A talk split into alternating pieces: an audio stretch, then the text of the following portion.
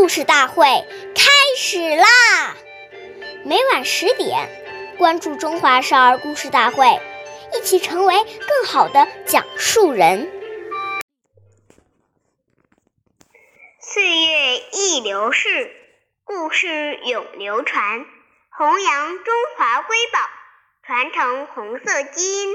我是中华少儿故事大会讲述人曹子贤。一起成为更好的讲述人。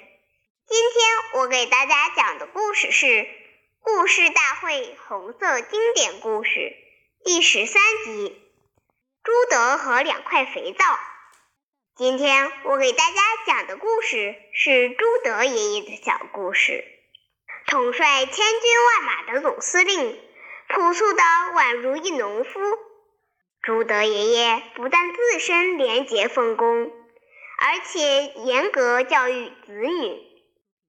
一九四二年，朱德爷爷的儿子朱祁从陕北绥德回到延安，参谋潘开文见朱祁洗衣服没有肥皂，便向军委办公厅总务处领来了两块肥皂给他用。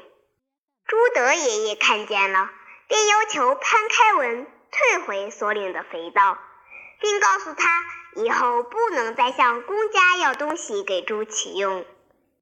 计算厅将军曾写诗赞颂朱德爷爷：“敌后称驰不是功，金刚百炼一英雄。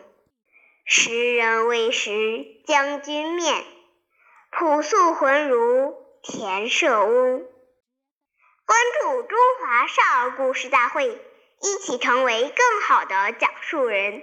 我们下期见。